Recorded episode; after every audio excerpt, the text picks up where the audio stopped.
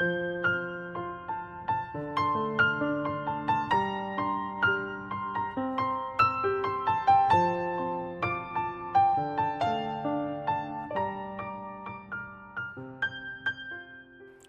家好，我们是读书郎，我是季然。今天继续为大家分享阿兰·德波顿所著的《身份的焦虑》第四章：精英崇拜。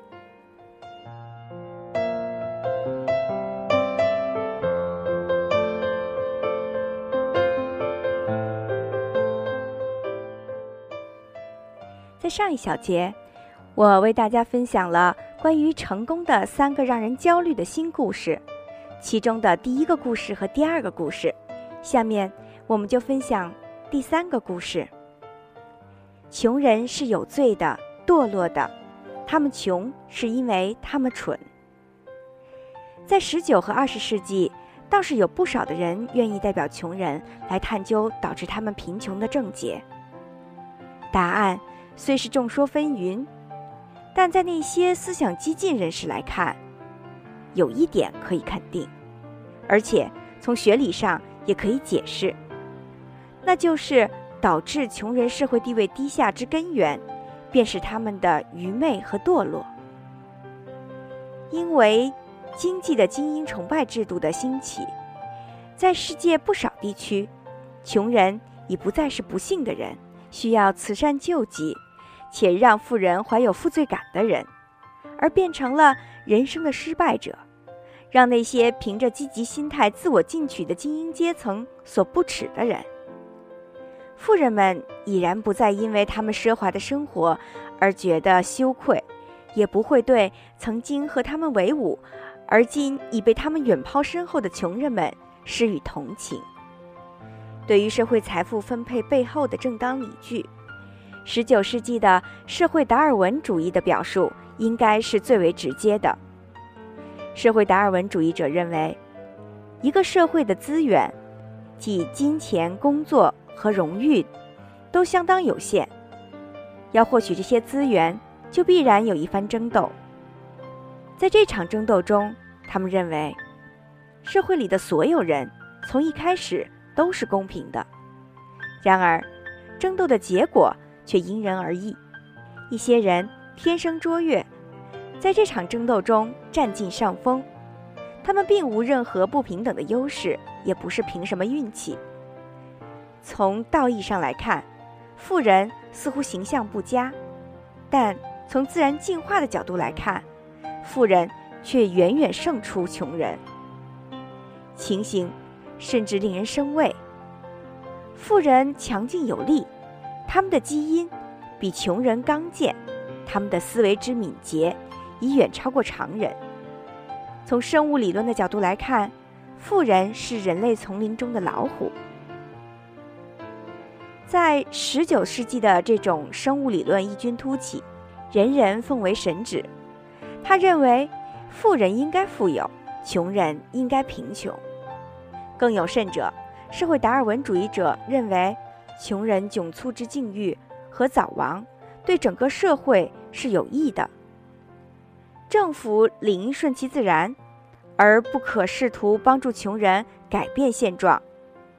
他们坦言，弱者是大自然的劣质产品，最好的方式就是在他们成人之前任其死亡，这样他们才不致生儿育女，进而降低整个人类的素质。动物世界，把身体畸形的动物抛弃的做法同样适用于人。因此，一个人最大的善举，不是去同情并接济社会中的弱者，而是要任这种弱者自生自灭。英国社会达尔文主义者霍伯特·斯宾塞在《社会经历学》一书中认为，行善的理念从根本上违背了生物学的规律。他指出，让孤儿寡妇艰难度日，或者贫寒致死，似乎是一种残忍的行为。然而，如果从整个人类的利益出发，而不是孤立的来看，这种优胜劣汰的做法，同那种让那些因父母残病而先天病弱且先能存活的婴儿及早弃世的做法一样，又何尝不是一种善行呢？社会的自然法则从来就是讨喜剔除那些病残、智障或胸无大志、毫无主见、缺乏信仰的成员。人如果生而健全，他就一定能适应社会，生存下来，而且理应生存下来。反之，如果他生来就不健全，就不能生存于世，而且最好死去。当时。主宰着美国商界和报界的，差不多都是这些白手起家的精英阶层。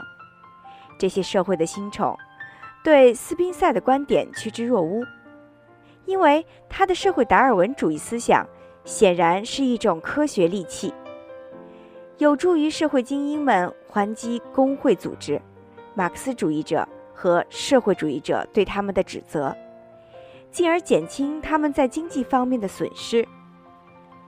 一八八二年，斯宾塞在美国四处演说，得到商界巨头们的极力捧场，可谓是风光无限。斯宾塞则投桃报李，每每把这些商业精英们抬捧为人类丛林中的老虎。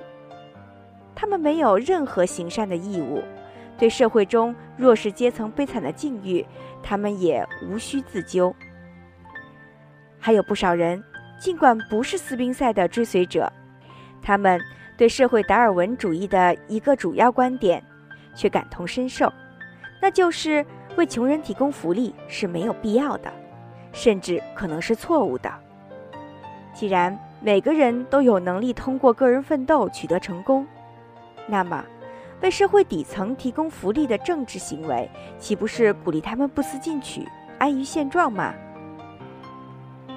苏格兰学者塞缪斯·斯迈尔斯在其著作的自注中，勉励底层的年轻人要为自己定下较高的生活目标，提升自己的教育程度，花钱得有计划。同时，在自我奋斗的路上，应该抵制可能会施以援手的政府。他写道：“政府给予人民的任何福利，都会减少人民自我奋斗的必要性，同时。”也打击了他们自我奋斗的积极性。在人类发展的进程中，我们一直过高估计了立法的作用。事实上，任何一种法律，不论它如何的科研，都不可能使懒惰者变得勤劳，使挥霍者变得节俭，也不可能使酒鬼变得清醒起来。安德鲁·卡内基是苏格兰裔的美国工业巨头。受他资助的慈善活动不计其数，但骨子里他对慈善活动的意义相当悲观。在其自传中，他这样描述他对慈善的看法：在所谓的慈善活动的捐款中，至少每千元中有九百五十元的最佳去处是丢进大海。每一位靠救济金度日的流浪酒鬼和游手好闲的懒汉。都会对其周围的人造成不良的影响，似乎是向那些正勤奋工作、追求上进的人昭示这样的一个事实，那就是：你可以什么都不做，而不必担心自己的温饱。我们不可以感情用事，相反，越是绝情，他人越能获益。施舍和救济不可能改变一个人的境遇，更不能促进社会的进步。真正需要他人援手的人，除极少数的情况之外，很少主动要求援助；而那些真正有价值的人，则永远不会请求援助。在精英崇拜的社会温床上，渐次萌生的这些越来越苛刻的观念影响下，人们开始认为，社会等级在很大程度上反映了社会成员的自身素质。那些杰出的人。一定会迈向顶层，而那些懒汉们也注定要终身在贫困线上挣扎。他们也开始认同这样的观念：慈善、救济、重新分配财产，或者奉献爱心等社会行为，已经是没有必要的了。迈克尔·杨在《精英崇拜的兴起》一书中表述了这样的观点：现今社会，不论一个人身世如何卑微，他都清楚自己的生活充满无限的机遇。如果在旁人眼里，他一再被认定为是笨蛋，那么他恐怕真的就是笨蛋。更为残酷的是，他们将注定身份低微，而且造成这一结局的原因如此直白，因为他智力低下，而不是像过去一样被剥夺了成功的机会。他应该清楚这一切，不是吗？贫穷本身就是一种痛苦。而在精英崇拜的社会里，贫穷更是一种耻辱。